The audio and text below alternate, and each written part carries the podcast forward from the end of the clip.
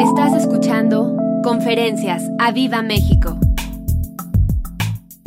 Yo sé que hoy Dios te va a hablar. Di, yo sé que hoy tú me vas a hablar. Dile, Espíritu Santo, si tienes algo que decirme, dímelo. Estoy abierta. Hoy abro mi corazón, abro mis oídos, abro mi entendimiento en el nombre de Jesús. Yo quiero que me acompañes. Y bueno, esta conferencia se va a llamar así. Cristiano de clase mundial cristiano de clase mundial, te lo voy a repetir. Y a lo mejor ahorita dices, ¿qué es eso? ¿Qué es eso de cristiano de clase mundial? Y hasta el final lo vas a entender. Pero así se va a llamar la conferencia, cristiano de clase mundial. Quiero que vayamos a Colosenses eh, capítulo 1 y yo lo voy a estar leyendo en la NBI. Aquí yo tengo la TLA por, por si quiero usarla, pero lo voy a estar leyendo en la NBI Colosenses 1 y el verso, voy a empezar desde el verso 24, voy a leer hasta el 29. Aquí es Pablo hablando hacia la iglesia, el trabajo de Pablo para la iglesia. Di para la iglesia. Di yo soy la iglesia. No nada más los pastores son la iglesia. No nada más es un trabajo para los pastores. Di yo soy la iglesia. Y el verso 24 en la NBI dice así. Ahora me alegro en medio de mis sufrimientos por ustedes. ¿Te puedes imaginar a Pablo diciendo eso? Ahora me alegro en medio de mis sufrimientos por ustedes. Yo no sé por qué estés pasando hoy, pero yo quiero que digas ahora, di hoy. Hoy, en las oraciones de temprano te buscaré, Toño nos enseñó lo que significa esa palabra ahora. Así que di, ahora me alegro en medio de mi sufrimiento. Di, yo hoy decido alegrarme en medio de mi circunstancia, en medio de mi sufrimiento. Así como Pablo lo dijo, yo decido alegrarme en medio de mi sufrimiento. Dice, y voy completando en mí mismo lo que falta de las aflicciones de Cristo en favor de su cuerpo, que es la iglesia. ¿Qué es qué? La iglesia. ¿Quién es la iglesia? Tú y yo somos la iglesia. Dice, de esta llegué a ser servidor según el plan que Dios me encomendó para ustedes. ¿Para quién?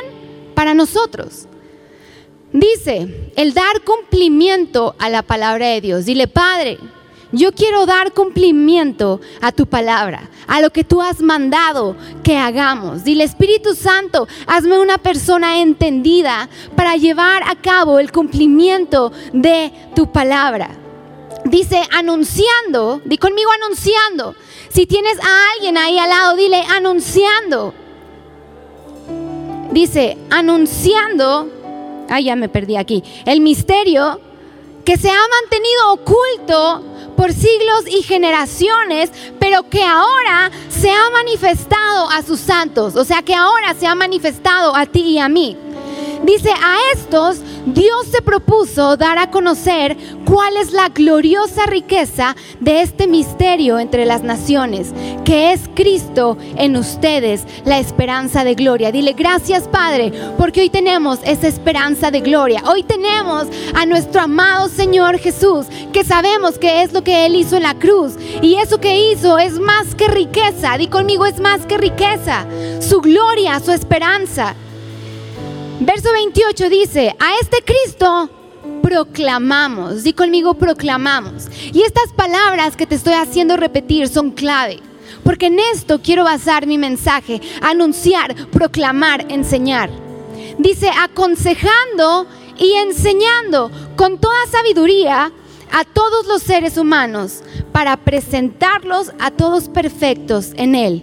Verso 29 dice, con este fin trabajo y lucho, trabajo y lucho, trabajo y lucho, fortalecido por el poder de Cristo que obra en mí. Declara, yo declaro que el poder de Cristo obra y obrará en mí hoy y para siempre. En el nombre de Jesús declara, el poder de Cristo viene a mi vida. Hoy me apodero de ese poder. Hoy declaro y recibo ese poder para tener el valor de anunciar la palabra de Dios. Amén. Di amén. Amén. Y sabes, hoy te quiero preguntar. Hoy te quiero hacer una pregunta seria, porque sé que muchos han pasado o están pasando por esta situación lo que te avergüenza de hablar de Él? ¿Qué es lo que tanto te da pena el compartir las transmisiones de tu iglesia, de las oraciones, de las reuniones? ¿Qué es lo que te avergüenza? Yo te pregunto hoy. Sabes, en tiempos antiguos, el Espíritu Santo descendía específicamente sobre hombres y mujeres elegidos por Él. ¿A fin de qué? A fin de capacitarlos para llevar a cabo su voluntad. Di conmigo, llevar a cabo su voluntad. Eso sucedía antes. El Espíritu Santo venía y descendía, escogía a alguien para capacitarlos y que cumplieran su propósito. Tenemos el ejemplo de un Moisés que aún siendo tartamudo, aun cuando Dios le dijo que Faraón no lo iba a escuchar, aun cuando el pueblo a cada rato se le revelaba, aún viendo las grandes maravillas, él siguió y perseveró hablando de lo que Dios le había encomendado. Tenemos el, el ejemplo de Noé, que lo vimos en la oración del sábado número 150. Un hombre obediente, un hombre que supo escuchar un hombre que supo atender a cada instrucción, cada paso que Dios le dio para eh, construir esa barca.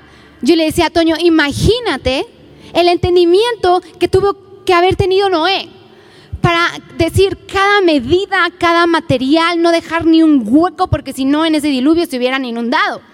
Él tuvo el entendimiento para escuchar y el corazón para obedecer. Di conmigo, yo quiero tener el entendimiento para escuchar y el corazón para obedecer. Tenemos el ejemplo de Abraham, un hombre conocido como el padre de la fe, que supo esperar, que aún en medio de esa desespera tuvo algunos tropiezos por ahí, pero al final supo esperar y se volvió el padre de la fe. Esperó hasta ver su promesa a su hijo y aun cuando estaba su hijo fue capaz de sacrificarlo hasta que Jesús le dijo, detente, detente, hasta que Dios le dijo, detente. Tenemos el ejemplo de José, vendido, golpeado, acusado falsamente, metido a la cárcel, avergonzado por sus hermanos, burlado, pero él sabía que tenía un propósito. Esperó y mira dónde Dios lo llevó. Tenemos a Esther, una mujer también que fue usada para liberar a su pueblo. Ella no se lo imaginaba, pero sus palabras, esas palabras que ella, que ella dijo, si perezco, que perezca, son palabras que retumban en la mente de alguien que sabe atender la voluntad que Dios tiene para consigo mismo, ¿sabes? Es en ese tiempo, era Dios el que decía, tú fulanito de tal te vas a levantar. Tú fulanito vas a ir y vas a hacer. Y como Moisés, y aunque el faraón te diga que no, pues no importa, vas a ir. Eso era en ese tiempo. Dios escogía a los que Él quería. Dios escogía a gente específica para hacer su propósito en ellos, para que su voluntad se hiciera a través de ellos.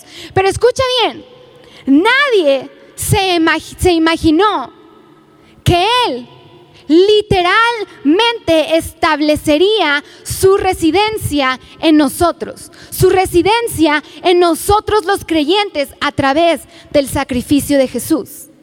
Yo creo que en ese tiempo nadie se imaginaba que Dios iba a mandar a su Hijo para hacerse hombre y no solamente lo iba a mandar para hacerse hombre y vivir como nosotros, sino que iba a ser sacrificado, iba a ser crucificado en esa cruz. Yo creo que nadie se lo imaginaba, pero sucedió. ¿Y sabes por qué sucedió? Porque Él está esperando que te dejes ser capacitado por Él para llevar a cabo su voluntad. Él, cuando mandó a su Hijo a morir en esa cruz, básicamente lo que te estaba diciendo, te he elegido a ti. Así como en tiempos antiguos le dijo a Moisés, te he elegido a ti, Noé, a ti te he elegido, Abraham, a ti te he elegido, Esther, tú vas a ser la que vas a liberar. Cuando Jesús murió en esa cruz, Dios nos estaba diciendo, te he elegido a ti para que cumplas mi voluntad. Di, Padre, yo quiero cumplir tu voluntad. Hoy yo sé que yo soy una persona elegida. Hoy yo sé que tú me llamaste con un propósito. Hoy yo sé que si estoy aquí en esta tierra no es nada más para saciar mis deseos carnales.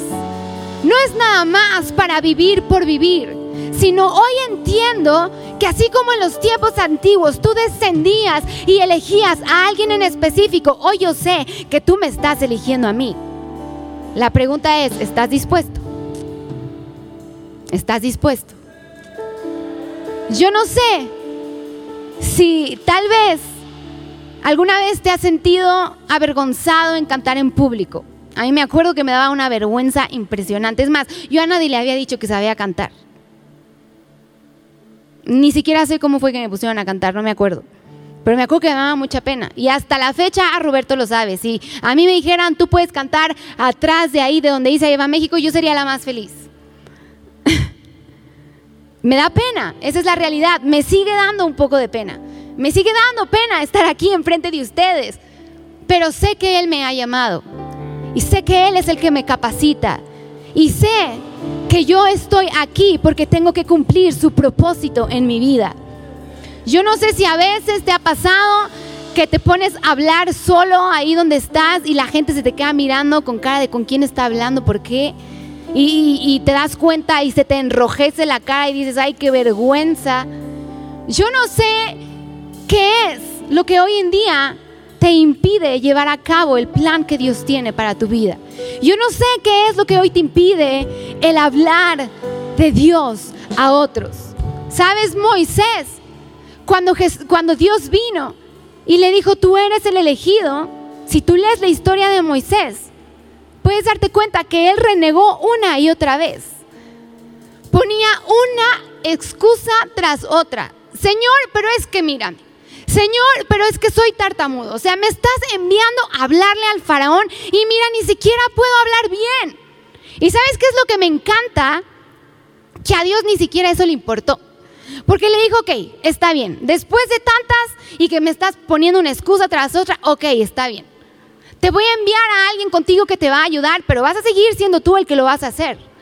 Y me encanta porque aparte del miedo que tenía Moisés y, de, que decía no y yo no, Dios viene y le dice, ay, espérate, porque el faraón no te va a escuchar. Ni creas que te vas a presentar delante de él y Faraón te va a decir, ah, sí, ok, me rindo a tu Dios, aquí estoy. No. Todavía Dios, con ese sentido del humor, llega y le dice, no me importa, vas a ser tú. Voy a poner a alguien que te ayude, pero ojo, vas a tener que luchar, porque Faraón no va a ceder, no va a ceder, no, no, va, no va a decir, ok. Y el pueblo que vas a sacar, ay, lo que te espera. Yo creo que Moisés no sabía lo que le esperaba, pero él tenía un llamado, él tenía un propósito. Dios sabía que Él iba a ser usado grandemente. Y Dios sabe que tú puedes ser usado grandemente si tan solo te dejas usar. ¿Sabes? Mantenerte callado puede parecer seguro y muy cómodo. Puede parecer, puede parecer. Pero en realidad, déjame decirte, que eso es desperdiciar las oportunidades que Él te ha dado para compartir la única, escucha bien, la única noticia que puede transformar tanto la vida terrenal como la vida eterna de una persona. Te lo quiero volver a repetir. Quedarte callado es desperdiciar las oportunidades que Dios te ha dado para compartir la única noticia que puede transformar la vida terrenal y eterna de alguien. Tú puedes ser ese factor de avivamiento. Tú puedes ser esa persona que se levante y cambie la vida terrenal de una persona, pero no solo la terrenal, sino su vida eterna. Tú puedes ser esa persona. Deja de poner excusas. Deja de decirle a Dios, pero es que no puedo. Pero es que mírame. Pero es que lo otro. Pero es que deja de poner excusas. ¿Sabes?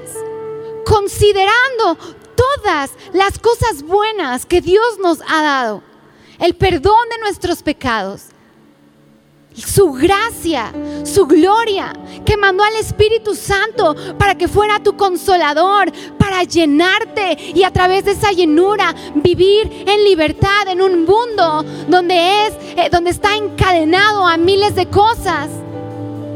Considerando todas esas cosas, tú y yo deberíamos, di conmigo, deberíamos de estar ansiosos por hablar la palabra de Dios. ¿Sabes? En el verso 28 de Colosenses 1, Pablo les dice a la iglesia, a quien proclamamos, aconsejamos y enseñamos. Di conmigo, enseñamos. Y quiero decirte algo que aprendí ayer. La palabra enseñar en el griego es didasco. Di conmigo, didasco. Didasco. Esa es la palabra enseñar en el griego. Y significa, obviamente, enseñar, como lo dice su palabra. Significa instruir. Pero en el griego también significa aprender. Di conmigo aprender. Y cuando yo leía que esa palabra no nada más es enseñar, instruir, sino aprender, yo dije, ¿cómo? Y me fui al diccionario normal. Y aquí lo guardé en mis fotos que dice enseñar, instruir, doctrinar, amaestrar con reglas o preceptos, dar advertencia, ejemplo, escarmiento que sirva de experiencia y guía para obrar, indicar, dar señas de algo. Y te pone ahí una serie de significados de lo que la palabra enseñar es. Pero en ninguna de esos significados viene aprender. Pero en el griego, que es didasco, dice enseñar, instruir y aprender. Y cuando yo leí que también significa aprender, entendí que nosotros no solamente estamos llamados a enseñar y a anunciar el Evangelio a los demás, sino que también está en nosotros el aprender el seguir aprendiendo de Él, el seguir instruyéndonos en su palabra, porque ella es la que nos enseña, ella es la que nos instruye. Y entonces me cayó el, el 20 y dije, pues claro, es obvio, esperar, esperar, perdón, enseñar y aprender van de la mano tiene que volverse algo vital en nuestras vidas. Di conmigo, enseñar y aprender. Enseñar y aprender. Tú no puedes enseñar algo que no has aprendido. Entonces esto me llama que tú y yo no nada más hemos sido llamados a anunciar el Evangelio, sino a seguir aprendiendo nosotros mismos cada día de su palabra, de lo que Él manda para nosotros, de sus promesas. Los días te tienes que seguir instruyendo en su palabra, porque ella es la que te enseña, la que te instruye. No puedes hacer que los demás experimenten al Espíritu Santo si tú mismo no lo has experimentado. No le puedes venir y decir a alguien, ay mira, prepara este pay de limón, queda delicioso. Ah, qué padre, ¿y cómo lo preparas? Ay, no sé, es que nunca lo he preparado. No puedes. No puedes decirle a alguien, haz algo si tú mismo no lo has hecho. Tienes que aprender primeramente para enseñar a los demás. Tienes que disponer tu corazón, tu mente, tu cuerpo a quitarte la flojera, escúchame bien, y aprender y leer la palabra de Dios. No puedes depender solamente de tus pastores, no puedes depender solamente de las oraciones de la mañana, no puedes depender de los miles de mensajes que hoy en día hay que predican los pastores. Está en ti el meterte, el disciplinarte en la palabra de Dios para ser instruido y así puedas enseñarle a los demás lo que Él quiere que enseñes. Di conmigo, quiero enseñar, pero tengo que aprender. Tengo que aprender. Escucha bien. Antes de la redención de Pablo, él cometió un gran pecado. Y yo podría decir muchos pecados, pecados grandototototes. En Hechos 26, en la NBI, el verso 12 al 18 dice así, En uno de esos viajes iba yo hacia Damasco y yo creo que muchos saben la historia, pero la quiero leer para que se acuerden. Yo iba hacia Damasco con la autoridad y la comisión de los jefes de los sacerdotes. O sea, él iba con una tarea en específica. Él tenía una, una, una tarea que se le había dado y su propósito era cumplirla. Dice la comisión de los jefes de los sacerdotes. A eso del mediodía, oh rey, mientras iba por el camino, vi una luz del cielo más refulgente que el sol, que con su resplandor nos envolvió a mí y a mis acompañantes. Dice el verso 14, todos caímos al suelo y yo oí una voz que me decía en arameo, Saulo, Saulo, ¿por qué me persigues? ¿Qué sacas con darte cabezazos contra la pared? Entonces pregunté, ¿quién eres, Señor? Yo soy Jesús, a quien tú persigues. ¿Te imaginas? Que Jesús de repente viene y le dice, téngale, aquí estoy yo al que has perseguido. ¿Qué vas a hacer? Le dice, soy Jesús al que me has estado persiguiendo. Verso 16 le dice, ahora ponte en pie y escúchame. Me he aparecido a ti con el fin de designarte siervo y testigo de lo que has visto de mí y de lo que te voy a revelar. Yo creo que yo carnalmente, la Elisa carnal, o sea, yo hubiera dicho, ay Dios, si te le apareciste, pues ya lo hubieras matado. O sea, ¿cuántos no mató porque te seguían? ¿Qué cosas no hizo tan terribles a los fieles, a tus seguidores? Pero Jesús dice, que se le apareció el Señor y le dijo, me ha aparecido a ti con el fin de designarte siervo y testigo de lo que has visto de mí y de lo que te voy a revelar. Y el verso 17 dice, te libraré de tu propio pueblo y de los gentiles.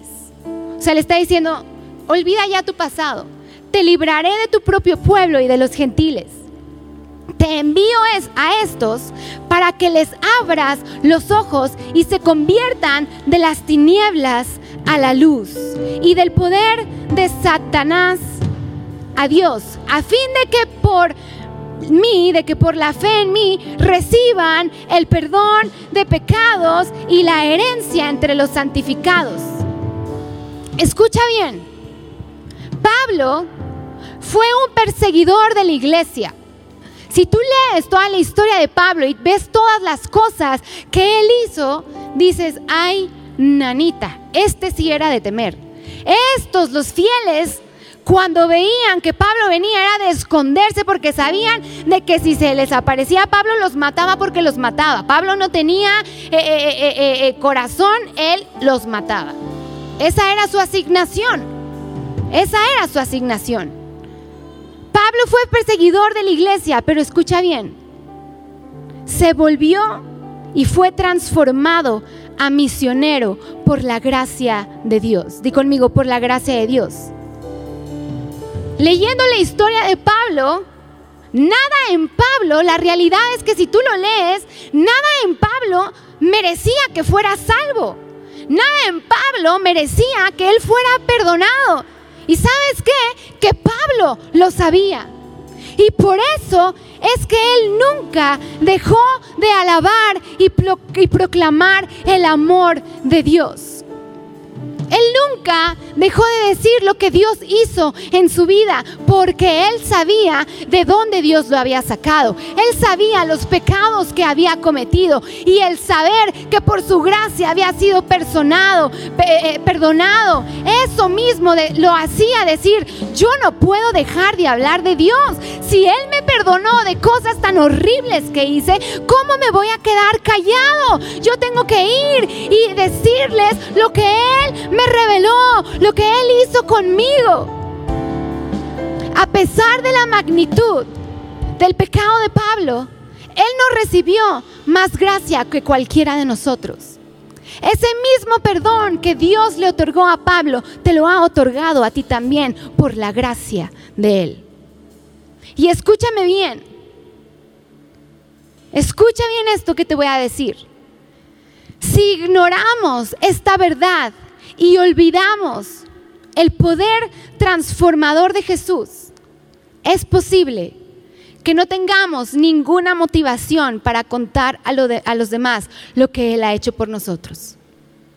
Cuando tú te olvidas de dónde Él te sacó, cuando tú te olvidas todo lo que ha hecho Él por ti, vas a caer en eso.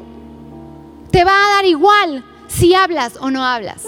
Te va a dar igual si predicas lo que Él ha hecho o no.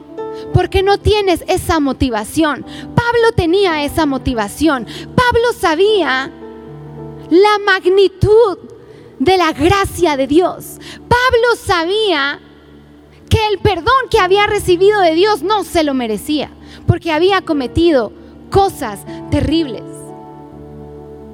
Y escucha bien, es vital que escuchen el Evangelio tus amigos. Es vital que tus compañeros de escuela, de trabajo, escuchen lo que Él ha hecho contigo.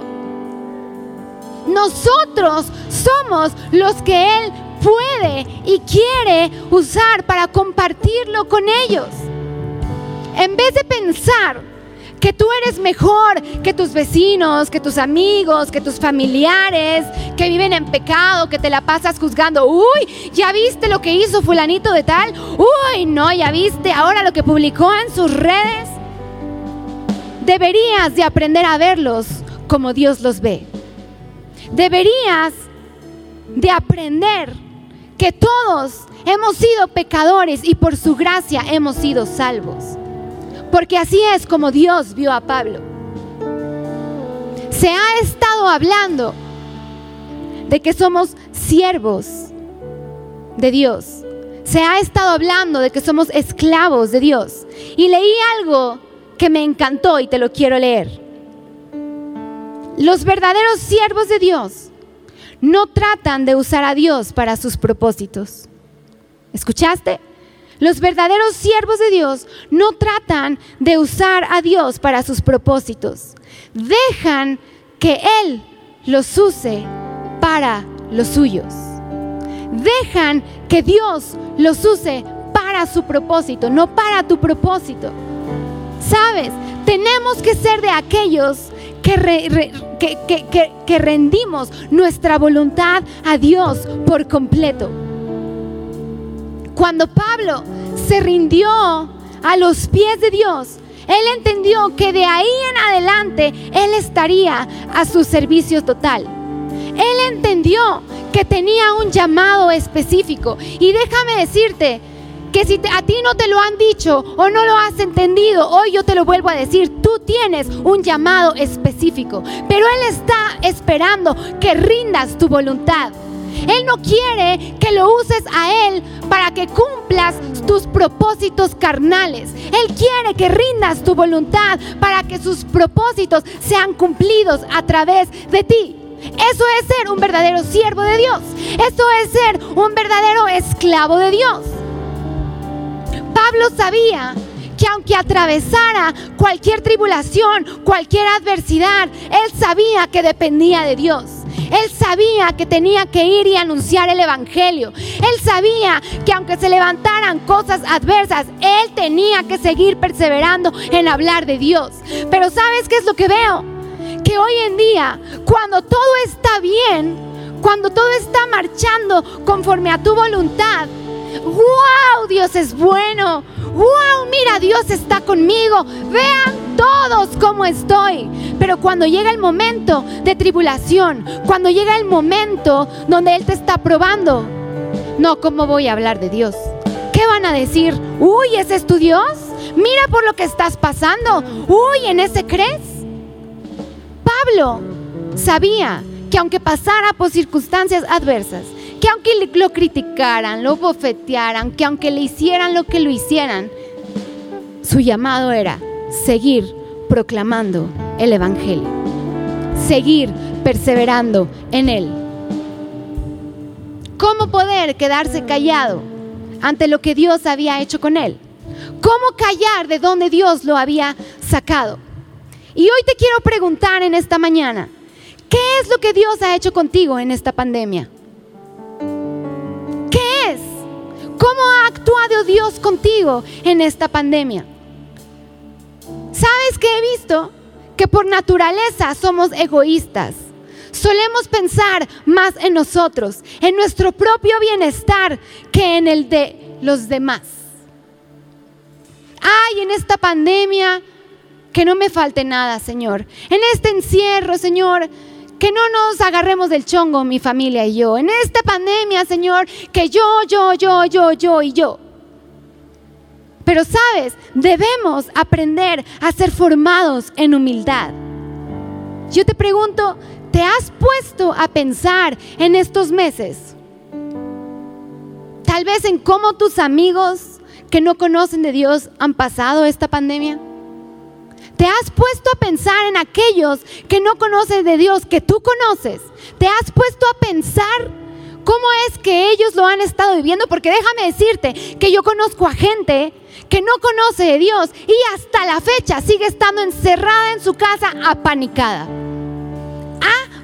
Apanicada, viviendo en un temor tras temor tras, temor, pensando en que casi casi si abren la ventana ya van a ser contagiados y se van a morir. Conozco a esa gente. Tengo vecinos que así viven, en temor, en temor.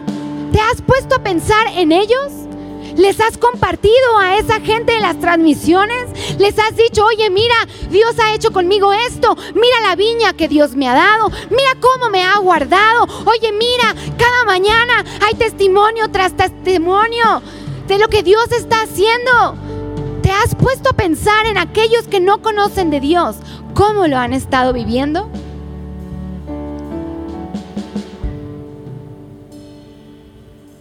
Dile Espíritu Santo, forma humildad en mí.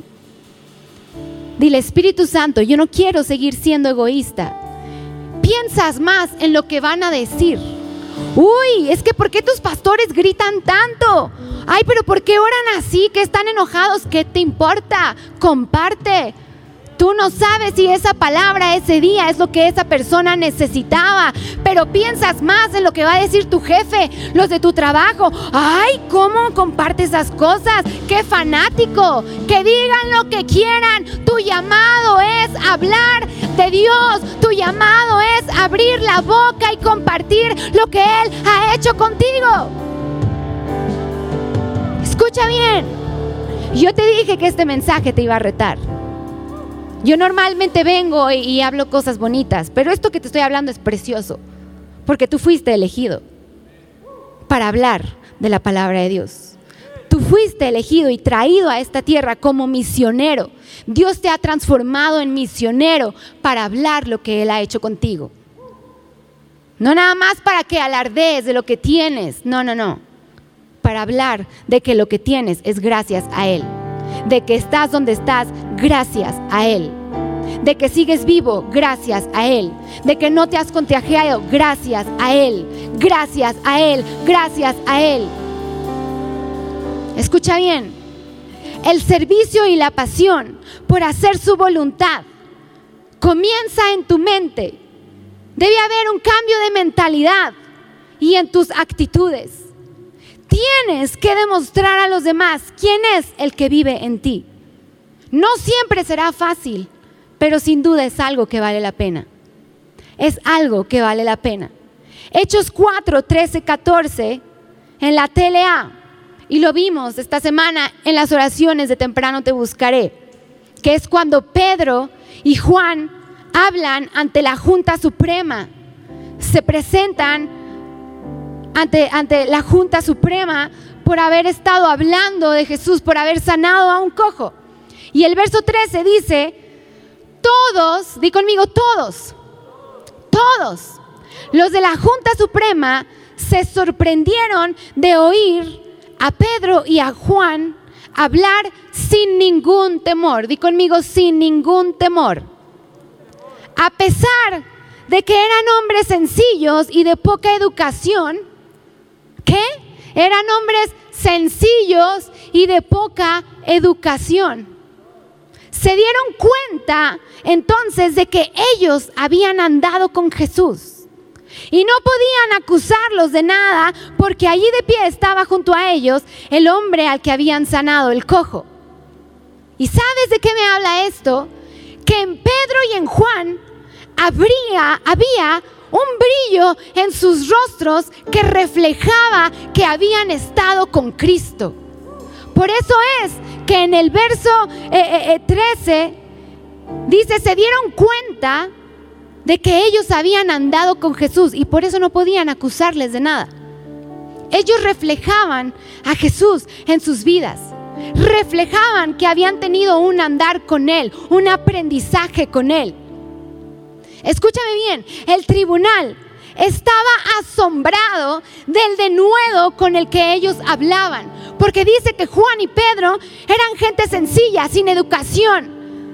O sea, tú no tienes excusa. Ay, es que yo no sé hablar, como decía Moisés. Ay, es que yo no tengo, es, yo no tengo mi clase social, mi estatus social está un poco abajo. Uy, no, es que yo estoy muy arriba, que cómo voy a hablar. No. Estaban anonadados por el denuedo con el que hablaban, que hablaban sin temor, que hablaban con sabiduría, no con sabiduría humana, sino la sabiduría que provenía de él. Escucha, ellos no fueron acobardados por lo que pensaban los demás. La gente los criticaba. Decían, ¿en nombre de quién hacen estos milagros? ¿Quiénes son ustedes? Pero cuando van y se presentan ante la Suprema Corte, dice que se quedaron maravillados, que no los pudieron acusar. Y escúchame bien, la valiente confesión de los fieles de sus seguidores, de sus hijos, de los creyentes, contrasta con la cobarde confusión de los perseguidores. Te lo voy a volver a repetir. La valiente confesión de los fieles, de sus seguidores, de sus hijos, de los creyentes, contrasta con la cobarde confusión de los perseguidores. Era tanta su sabiduría era tanta esa sabiduría que venía de él que los que hablaban en contra de ellos quedaban confundidos. Quedaban confundidos no solo por lo que hablaban, sino por su valentía. Por su valentía. Porque vinieron y se presentaron y siempre hablaban de Él. Lo hicimos porque lo hicimos, se sanó porque se sanó no por nosotros, sino por Él porque Él está con nosotros. Es por medio de Él que hacemos lo que hacemos, que hablamos lo que hablamos. Eso es decir, ya no vivo yo más, Cristo vive en mí.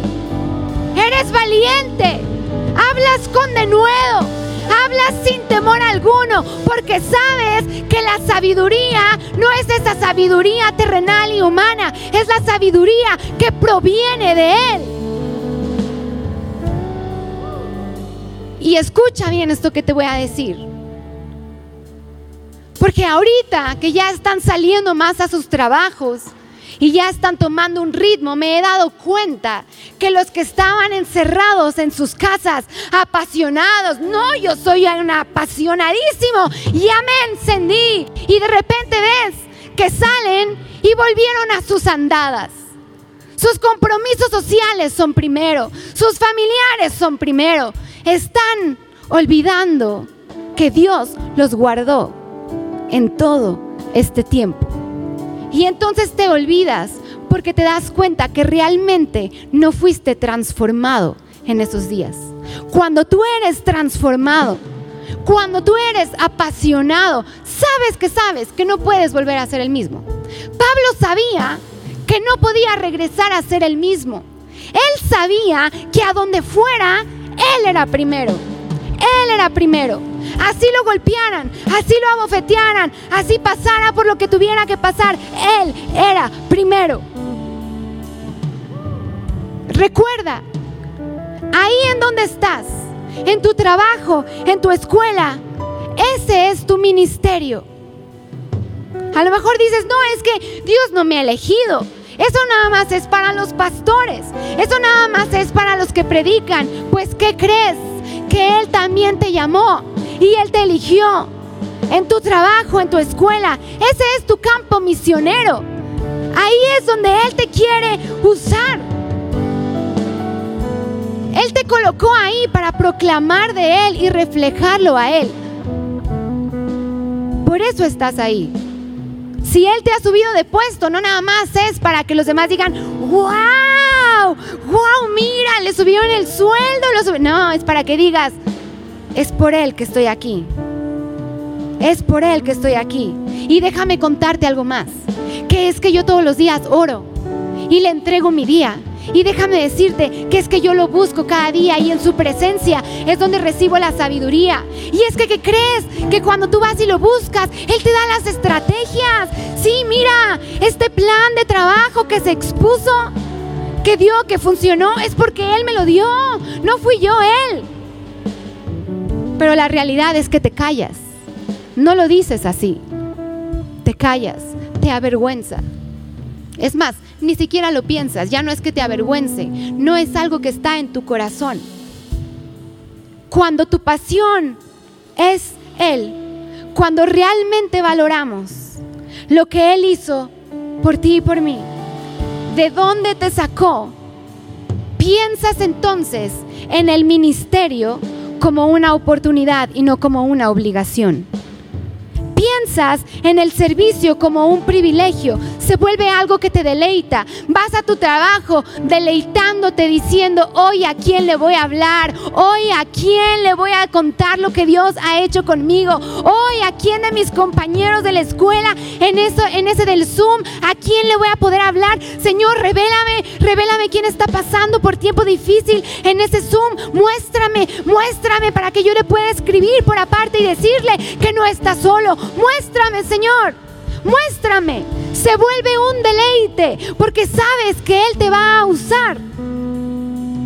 Tienes hoy que decidir, escúchame bien, hoy tienes que decidir deleitarte en Él, deleitarte en reflejarlo a Él, en controlar tu yo carnal y dejar que salga a la luz aquel que mora en ti. El yo carnal te va a decir no hables. El yo carnal te va a decir, te van a criticar, se van a burlar de ti. El yo carnal va a decir, Señor, es que yo quiero esto, yo quiero lo otro, yo quiero, yo quiero, yo quiero. Y Dios te dice, ¿y en qué momento me preguntas qué es lo que yo quiero para ti? Escucha bien esto que te voy a decir. El éxito real nunca, escucha bien, nunca va a radicar en tu propia inteligencia, en tu sabiduría, educación, talento, belleza, clase social o tu puesto de trabajo. Ese no es el éxito real. El éxito real más bien viene y tiene todo que ver con el Señor Jesús, haciéndolo brillar a Él a través de ti. Eso es éxito total, sin miedo al éxito sin miedo al éxito. Ese es el éxito total. Cuando tú te dejas ser usado por Él, cuando tú reflejas a aquel que te salvó, a aquel que te sacó de donde te sacó, cuando tú reflejas a aquel que te llamó. Ese es el verdadero éxito total. Por eso hoy puedes decir, sin miedo al éxito, porque Él está conmigo. Ya me lo voy a acabar. Escucha bien pasar tiempo con Él y en su palabra es lo que hará que Dios haga cosas asombrosas por medio de ti.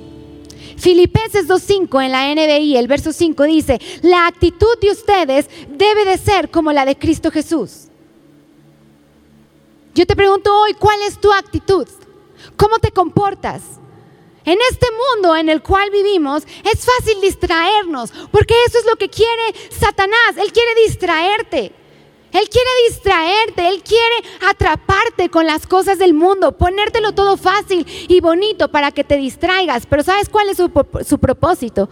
Dejar de que compartas de tu fe. Dejar que te distraigas para alejarte cada día más de que le compartas a alguien que necesita de Él.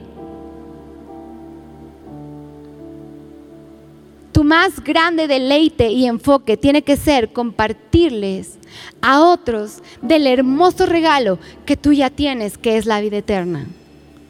Hoy, los que creemos en Él, los que sabemos y conocemos la palabra de Dios, que hemos perdido a familiares, hoy tú y yo sabemos que algún día los vamos a ver. sabemos que tenemos esa promesa y te puedes deleitar.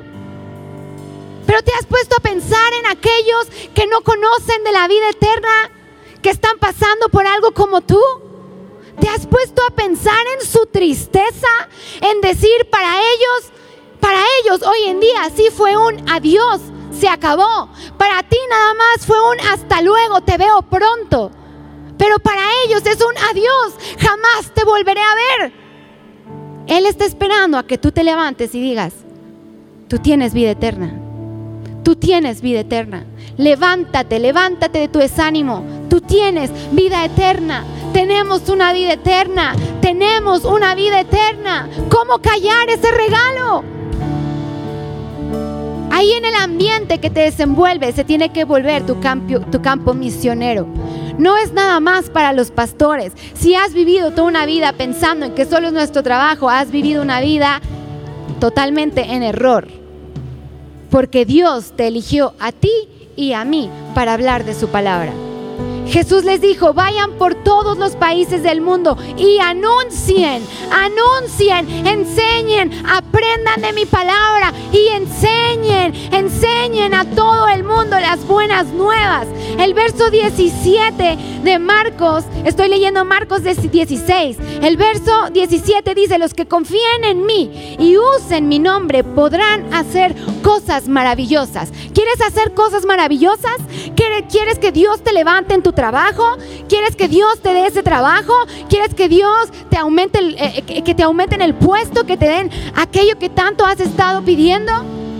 Dice, los que confían en mí y usan mi nombre podrán hacer cosas maravillosas. Declara, yo haré cosas maravillosas. En mi trabajo, en mi escuela, en donde tú me has puesto, Señor, yo estoy llamada a hacer cosas maravillosas. Yo estoy llamada a dejarme usar por ti. Yo estoy llamada a marcar la diferencia porque tú me elegiste, porque tú me llamaste, tú me elegiste para hablar. Escucha bien. Leí un devocional que me encantó y con esto quiero cerrar. Dice, tienes que tomar una decisión. Ser un cristiano de clase mundial o un cristiano mundano. Te lo vuelvo a repetir. Ser un cristiano de clase mundial o un cristiano mundano. Dice, los cristianos mundanos ven a Dios esencialmente como una satisfacción personal. Son salvos, pero orientados hacia sí mismos. Les gusta asistir a conciertos y seminarios enriquecedores, pero nunca los encontrarás en conferencias misioneras porque no les interesa. Sus oraciones se enfocan en sus propias necesidades, bendiciones y alegrías. Es una fe tipo yo primero. Se preguntan, ¿cómo puede Dios hacer mi vida más cómoda? Quieren usar a Dios para sus propósitos más que ser usados para los propósitos de Él. En contraste, los cristianos comprometidos fueron salvados y creados para una misión. Tú fuiste creado y salvado para una misión. Están ansiosos por recibir una asignación particular y se emocionan con el privilegio de ser usados por Dios. Se emocionan, se emocionan los verdaderos cristianos son las únicas personas que viven a plenitud en este planeta. ¿Escuchaste bien? Los verdaderos cristianos son los únicos que viven a plenitud en este planeta. Su gozo, su confianza y entusiasmo son contagiosos. ¿Son qué? Contagiosos porque saben que hacen una diferencia. Hoy te pregunto, ¿haces tú la diferencia donde estás? ¿Realmente eres ese factor que marca la diferencia? Dice, se levantan cada mañana esperando que Dios trabaje a través de ellos en nuevas formas. ¿Qué clase de cristiano quieres ser tú? ¿Qué clase de cristiano quieres ser tú?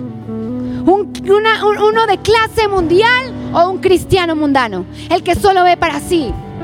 El que solo es mi yo. Y Señor, y dame, y dame, y mira lo que necesito, y mira, y mira. ¿Qué clase de cristiano quieres ser? Escucha bien. Él desea que llevemos fruto en toda buena obra. La vida de nosotros tiene que tener un impacto eterno. Tu vida tiene que tener un impacto eterno en la vida de alguien más. Créeme, cuando vives así tu vida, cuando vives como un verdadero cristiano que sabe que su gozo, su confianza y entusiasmo contagian a los que están al lado, cuando vives así sabes que los que no conocen de Dios tarde que temprano van a querer vivir como tú. Tu forma, escucha bien esto que te voy a decir y con esto voy a acabar. Tu forma de pensar, de vivir, de actuar, de hablar, es la que impactará a los demás. Y eso te abrirá las puertas para que hables de Él. Te lo vuelvo a repetir. Tu forma de vivir, tu forma de hablar, tu forma de actuar, tu forma de comportarte, eso es lo que impactará a los que te rodean. Y eso mismo, tu vida, tu propio testimonio de vida, es la que te abrirá las puertas para que hables del por qué eres como eres. La pregunta es, ¿estás dispuesto a hablar? ¿Estás dispuesto a compartir? ¿Estás dispuesto a que te critiquen? ¿Estás dispuesto a que digan, eres un fanático? ¿Estás dispuesto a que digan, estás exagerando? Te lo vuelvo a preguntar y con esto me despido. ¿Qué clase de cristiano eres? ¿Un cristiano de clase mundial o un cristiano mundano? Que Dios te super mega bendiga. Y yo te espero mañana junto con Toño en la oración de 6 de la mañana. De temprano te buscaré. Recuerda, Él te ha llamado. No hay excusas. Algún día, algún día presentarás cuentas delante de Él y Él te va a decir, ¿qué hiciste con el llamado, con la asignación que yo te puse? Espera nuestra próxima emisión de Conferencias. ¡A Viva México!